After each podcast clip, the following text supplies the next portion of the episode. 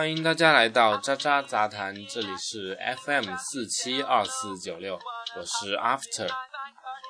我们这一期节目中将会给大家聊，跟大家聊一聊关于 GPS，就是我们现在谁也离不开它的一个定位的一个系统。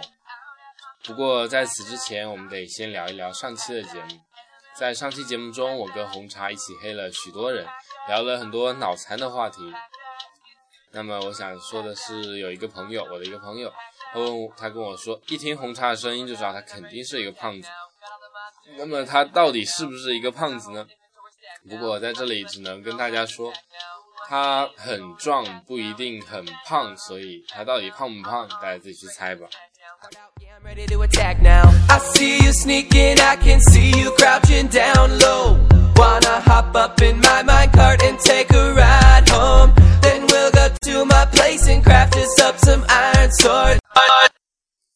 首先呢，我要给给大家讲一讲什么是 GPS。我相信在听的很多人都知道什么是 GPS，因为这个已经很应用很广泛了。你上微博用 QQ，在里面都可以看到 GPS，你可以把你的位置给上传到你的说说你的微博中，然后让大家认识你，然后呢找到你的位置。不过，对于一些不知道什么是 GPS 孩子、孩子、小学生来说，我还是得讲一下，讲一下 GPS 那枯燥的历史。所以，大家如果觉得无聊的话，就把这一段给跳过，应该只有几十秒钟时间。GPS 起始于1958年美国军方的一个项目，它在1964年的时候投入使用。它当时的目的是为美国陆海陆军、海军、空军三大领领域提供实时的全天候。的和全球性的导航服务适用于军事目的的。不过，经过二十多年的研究，到了一九九四年，全球有百分之九十八的面积被二十四颗 GPS 卫星星座布设完成，包围着，就是被二十四个星座包围着我们的地球，就是它二十四个星卫星都在运作着。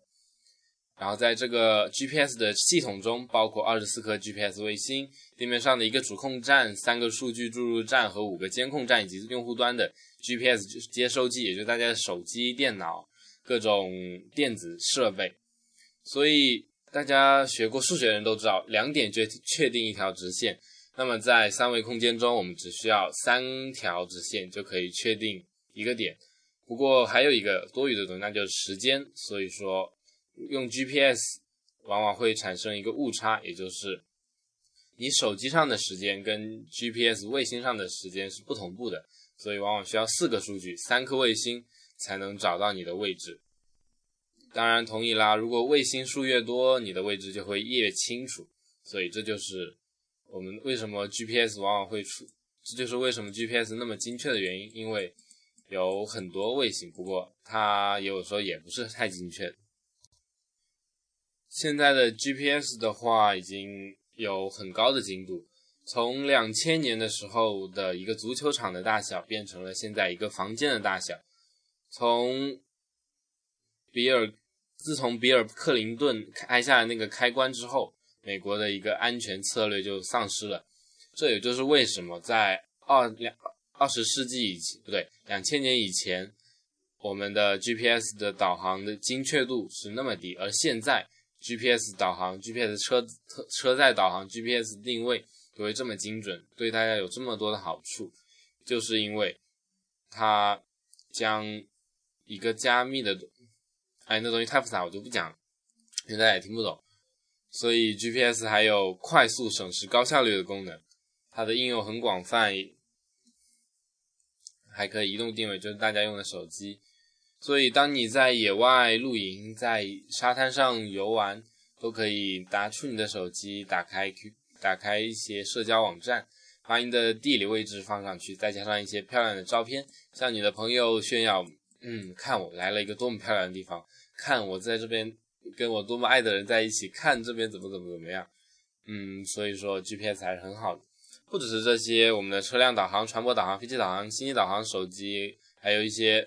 防止老年痴呆的人走失装置也会给他们配有，所以说 GPS 看似好像是近几年才有，但是其实它在我们生活中一直都是起到很重要的作用。就比如说电视台啊、电信基站也是会需要用到 GPS。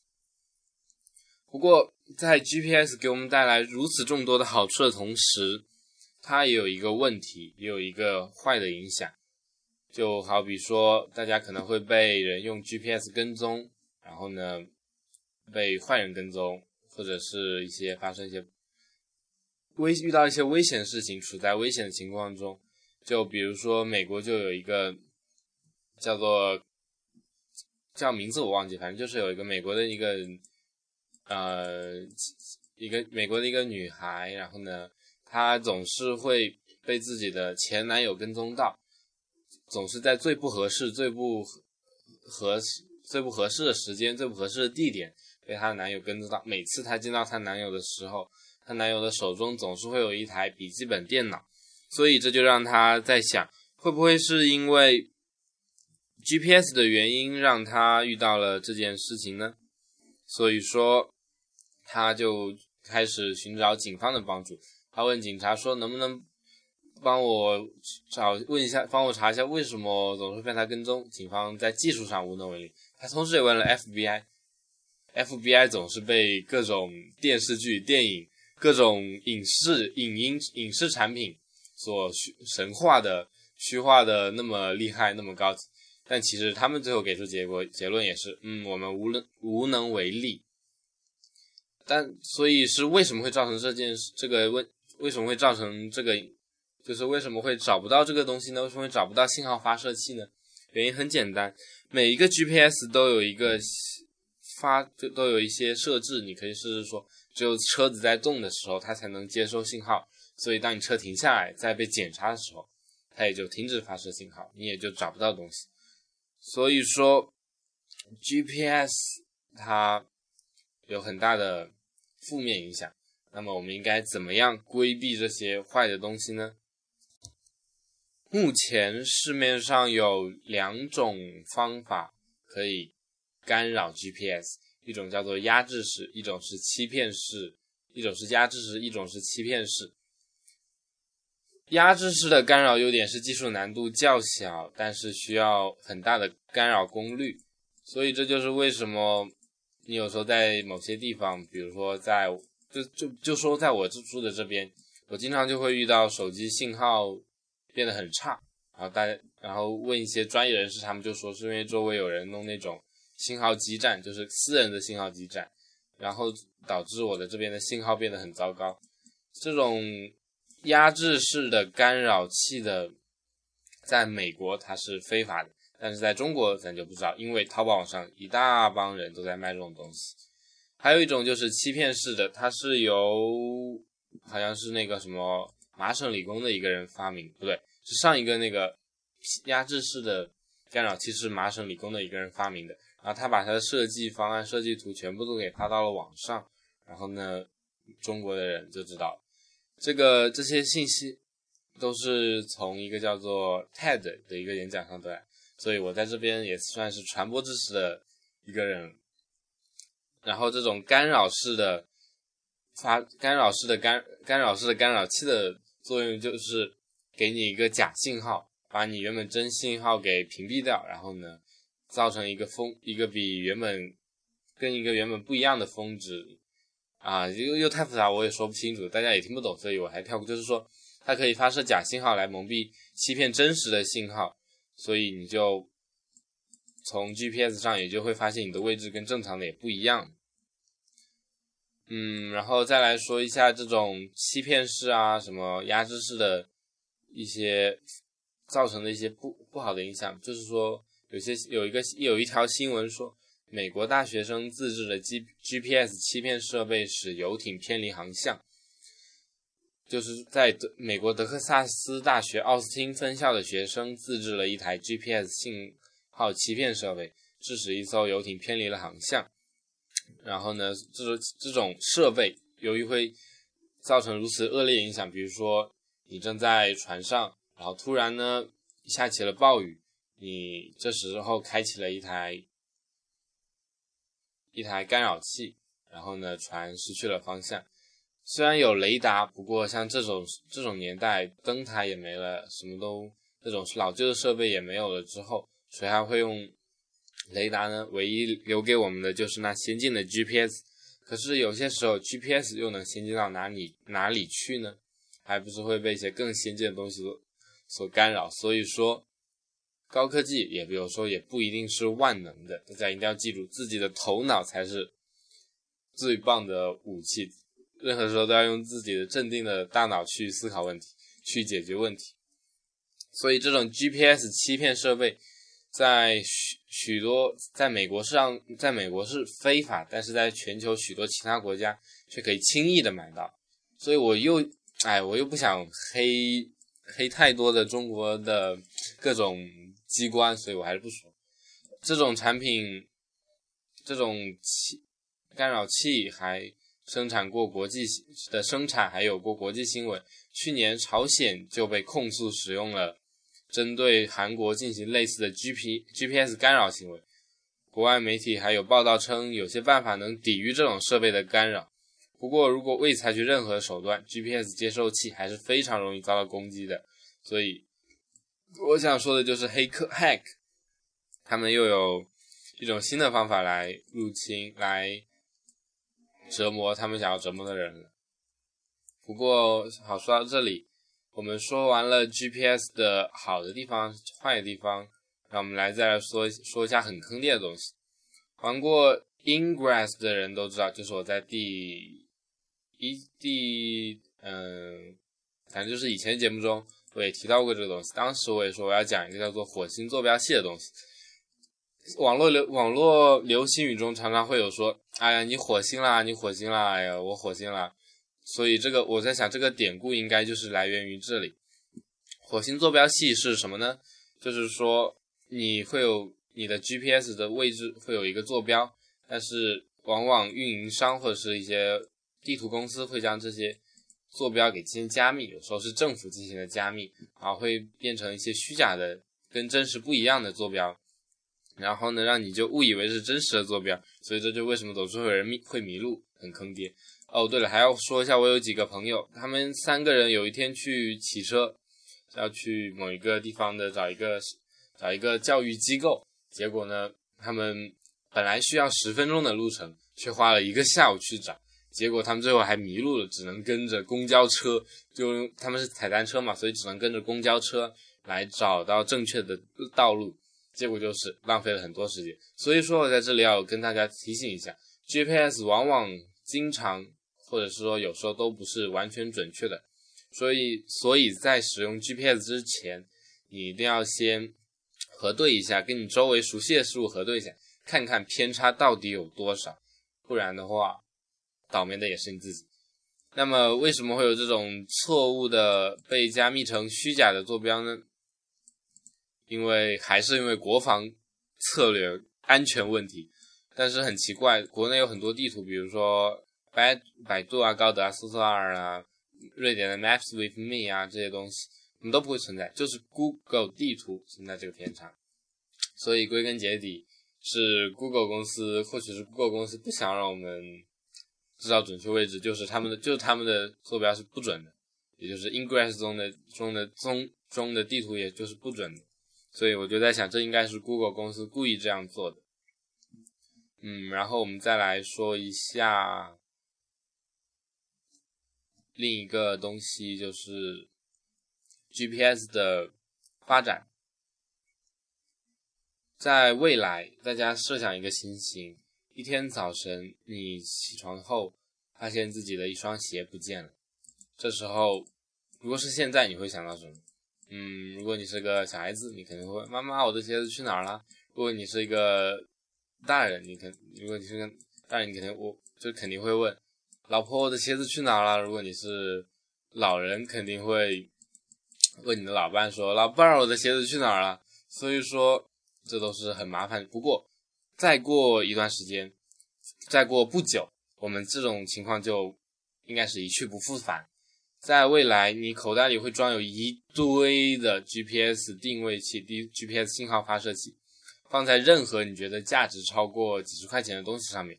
比如说手机啊、钥匙扣啊、车车车那个什么行车钥匙啊，这些东西上面，或者甚至你的单车上面，你都会偷偷的给焊接一个发射器在它的内部。然后这时候，如果你车被偷了，你也可以找到你的车。所以偷车贼，你们得想想看，你们有什么更高级的手段呢？所以说，之前提到的扰干扰器也就有了作用，为我们的偷车贼提供了方便。所以这些东西其实都是相对的，没有完全的好的东西。好，然后当这这当你的信号发射器到处都有，我们我很相信大家。以后遇到这种情况，就是东西不见了都可以马上找到。然后呢，各种由于有这种房间级，对，为什么会造成？为什么我们现在不能实现呢？原因很简单，我们科就是现在的科技水平是可以达到将 GPS 的误差范围在一个房间的大小以内，在就是在一个。一个手掌以内的误差，像现在是一个房间，在以前是一个足球场，所以再过一段时间，我们就可以在一个很小的空间内玩一些各种由于这种技术革新所带来的一种新的游戏。然后再来讲一讲澳大利亚，澳大利亚，澳大利亚公司。一星公澳大利亚在二，呃，这这则新闻是澳大利亚每日航天网站于二零零九年八月三日报道。嗯，可能有点有有点远了，不过大家听一下。一星公司宣布，该公司与波音公司联合，与为美国海海军研究实验室开发和演示了高整合性全球定位系统项目的增强能力，实现了两个重要的里程碑。第一个呢，他们完成了一星星载，就是卫星装的计算机。就卫星上计算机的升软件升级，这种可以让信号更精确、更快速，也就是我们之前说的房间大小。但是它最神奇的是，它可以在各种战地环境下，如城区、森林、山区及峡谷，那这种信号很弱，连手机信号都很难传到的地方，可以在敌方干扰或者是战场射频噪音中，也可以帮战斗人员快速锁定敌方位置和增强 GPS 信号的能力。所以说，GPS 的前景是很大的。随着冷战的结束，也就是两一九九，哎，我又忘了，就是苏联剧变，东欧解体，不对，苏联苏联解体，东欧剧变。嗯，美国宣布两千年至二零六，就就是我刚才之前说的那个安全性的规则，就是不能让 GPS 太准，他们有些安全性的方面的考虑。所以说，GPS 的发展前景是很大的。在汽车行业，中国一年就可以达到三十亿美元，不对，中国可以达五十亿人民币，美国可以达三十亿美元。两千年之后，所以 GPS 是一定是要坚定不移的发展下去。然后，我们中国的第一颗导航卫星就是我们自己国家的 GPS 导航卫星，在两千年十月三十一日。升发射成功了，嗯，我们总是喜欢选这些标志性的日期，所以我国已经早就已经开始有北斗卫有卫星定位系统 GPS 卫星定位系统，然后截止至二零一三年，北斗卫星北斗卫星在军用及民用领域均已开展应用，对 GPS 的产业形成一定冲击。他们现在的军，就是说现在的军用 GPS 已经达到了厘米的精度，在想在以后有毫米那种东西会用来干什么呢？大家可以去自己想象一下。在更广泛的民用领域，三星现在已经推出了支持北斗卫星定位功能的手机，凯立德也已经推出了支持北斗的车载导航仪。所以根据国家卫星导航巴拉巴拉什么的。他们觉得到两千零二零年，我国的卫星导航产值会超过四千亿美元，所以国内以前 GPS 被国外垄断的情况就会改变，我们中国人的科技从此就站了起来，从此就发生了改观，我们开始赚自己人的钱，不是总是让别人赚我们的钱，啊，多自豪是不是？所以在节目的最后。我只能跟大家说，让大家憧憬那个以后再也不用担心找不到东西了、抓狂的这种情况的时候，我们的生活又会迈入一个新的高度。所以就有人说，三十年后咱们中国的生活水平又会达到一个今天无法想象的高度。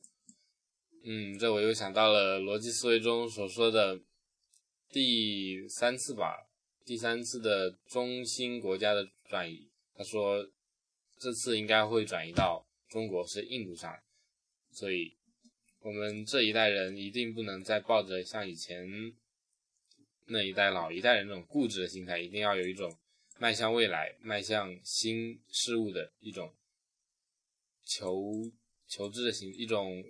好奇心，一种勇于了解、勇于了解新事物的心情、心态，然后呢，以至于我们不不被时代所抛弃。所以说，大家一定要多收听我的渣渣杂谈，了解一些新的东西。我每期都会说一些关于科技方面的东西。当然，如果大家觉得很枯燥、很无聊，我也会转型。毕竟这里是没有一定的渣渣杂谈。我们是随时可能会变，风格也会变，事情会变，播出方式也会变，被也会变。嗯，so，我真的很想用英文结尾这段，不过又想到大家可能听不太懂英文，嗯，所以我还是用中文来总总结一下。GPS 可以帮助我们很多，对我们很好，但是它同时也给我们带来很多坏的影响。每一件事情都有两面，每件事情都有坏的一面。